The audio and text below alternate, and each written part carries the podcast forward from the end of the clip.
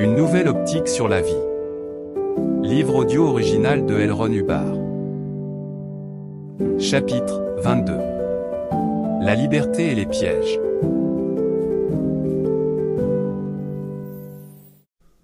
En Grèce, à Rome, en Angleterre, dans l'Amérique coloniale, en France et à Washington, on a beaucoup discuté de liberté. La liberté est apparemment quelque chose de très recherché. En effet, chaque nation, chaque peuple semble viser la liberté. De même, si nous réhabilitons les aptitudes d'une personne, nous devons restaurer sa liberté. Si nous ne la restaurons pas, nous ne pouvons réhabiliter ses aptitudes. Le lutteur qui tend ses muscles, le conducteur crispé, le jockey en action, avec des réflexes rouillés, ne sont pas capables. Ils le deviennent quand s'accroît leur liberté, que leur tension se relâche et qu'ils communiquent mieux avec le milieu ambiant. L'ennui principal avec la liberté, c'est qu'elle n'a pas d'anatomie. Ce qui est libre est libre. Vous n'y trouverez pas de fil, d'intermédiaire, de détour ou de barrage. C'est simplement libre. Il y a autre chose qui se rapporte à la liberté et qui nous intéresse intensément. C'est qu'on ne peut pas l'effacer il se peut que vous ameniez l'attention de quelqu'un à se concentrer sur quelque chose qui n'est pas libre, et que vous le poussiez ainsi à croire que la liberté n'existe pas. Mais cela ne signifie pas que vous ayez effacé la liberté de l'individu. Pas du tout. Toute la liberté qu'il n'a jamais eue est toujours là. En outre, la liberté n'a pas de quantité, et par définition, elle n'a ni localisation dans l'espace, ni temps. Ainsi voyons-nous que l'individu, l'âme, l'esprit, est potentiellement la chose la plus libre qui puisse exister. Ainsi, l'homme met-il toute son attention sur la liberté. Mais si la liberté n'a pas d'anatomie, alors veuillez nous expliquer comment on va atteindre quelque chose qu'on ne peut expliquer pleinement. Si quelqu'un parle de la route vers la liberté, il parle d'une voie linéaire. Elle doit donc avoir des limites. S'il y a des limites, il n'y a pas de liberté.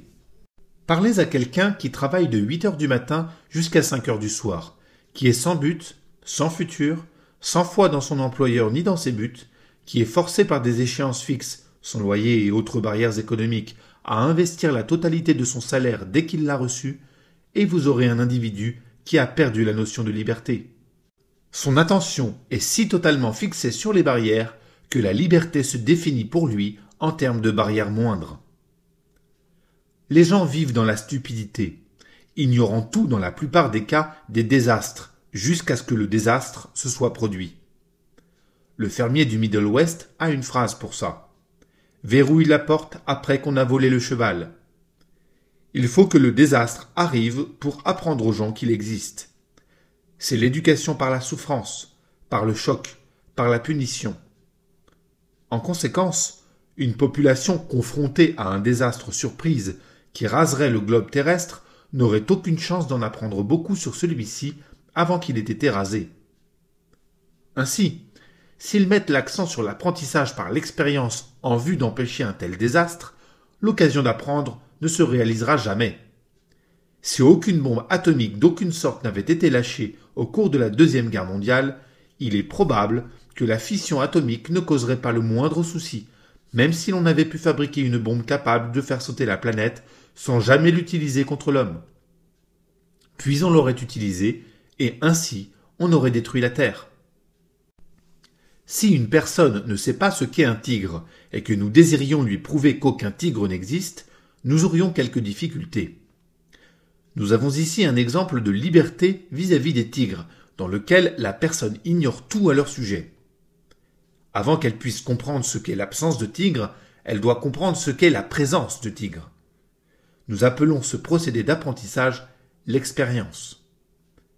Si nous voulions utiliser des méthodes d'éducation pour savoir quoi que ce soit, il faudrait donc connaître également son opposé.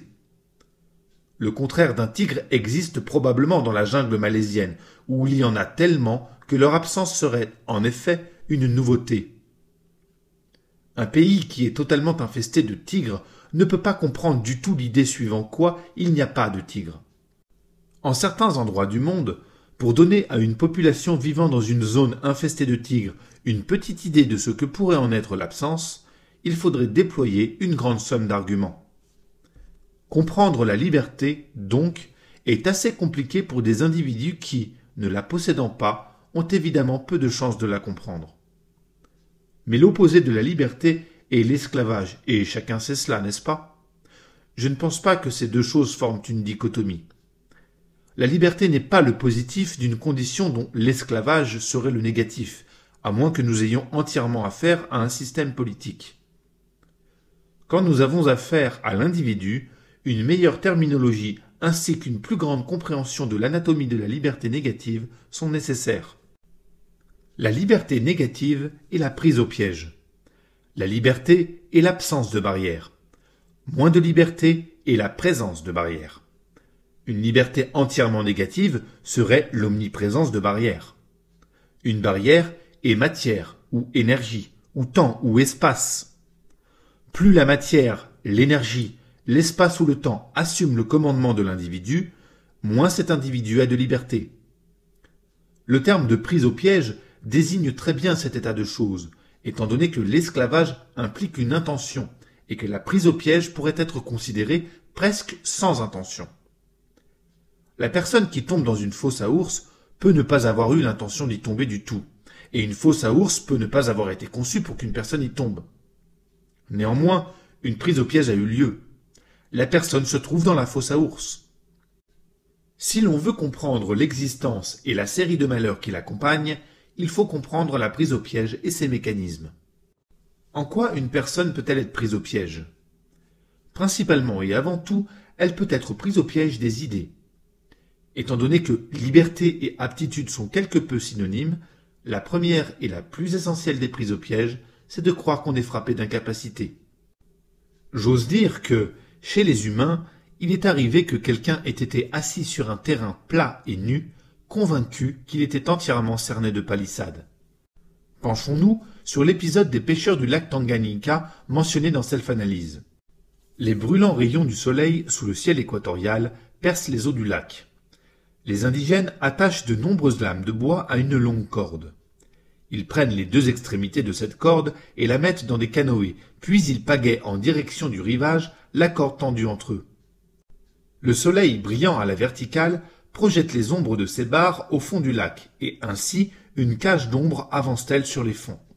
Les poissons, voyant cette cage se resserrer sur eux, cette cage qui ne se compose de rien d'autre que d'absence de lumière, se débattent avec frénésie dans les hauts fonds où ils ne peuvent plus nager.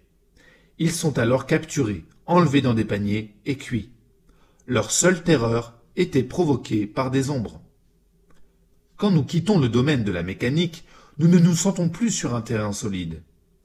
L'idée que les idées aussi peuvent être solides et pénétrantes est étrangère à la plupart des hommes. Aussi, en tout premier lieu, avons-nous l'idée. Viennent ensuite, produits eux-mêmes de l'idée, les mécanismes bien visibles de la prise au piège dans la matière, l'énergie, l'espace et le temps. L'anatomie de la prise au piège est intéressante, et l'on connaît maintenant la raison pour laquelle les gens se font prendre, et en fait tout le mécanisme de la prise au piège. En scientologie, une grande série d'expériences fut entreprise pour déterminer les facteurs qui faisaient tomber les gens dans un piège, et on a découvert que la réponse au problème tout entier était la communication réciproque. En gros, les lois de celle-ci sont la fixation se produit en présence d'une communication à sens unique. La prise au piège se produit seulement quand on n'a pas donné ou reçu de réponse aux choses qui nous prennent au piège. On pourrait dire que toute la prise au piège consiste en l'attente d'une réponse. La prise au piège est l'opposé de la liberté. La personne qui n'est pas libre est piégée. Elle peut l'être par une idée, par la matière, l'énergie, l'espace, le temps, par tous ces éléments. Plus profondément une personne est piégée, moins elle est libre. Elle ne peut pas changer, elle ne peut pas bouger, elle ne peut pas communiquer, elle ne peut ressentir ni affinité ni réalité. On pourrait dire que la mort elle-même est le piège ultime de l'homme, car quand un homme est tout à fait piégé, il est mort. Les composants de la liberté, tels que nous les constatons de prime abord, sont donc l'affinité, la réalité et la communication qui, réunies, forment la compréhension. Une fois la compréhension atteinte, la liberté l'est aussi. Quand un individu est complètement empêtré dans le mécanisme du piège, il est nécessaire de lui rendre les moyens de communiquer suffisamment afin qu'il puisse accéder à une meilleure compréhension. Une fois cela réalisé, le piège saute. Il est possible à l'individu d'atteindre une plus grande liberté. Qu'il soupçonne un tant soit peu son existence et son désir de s'en procurer davantage se manifestera. La scientologie tire l'individu des pièges les plus grossiers. Il peut alors atteindre de plus hauts niveaux de liberté.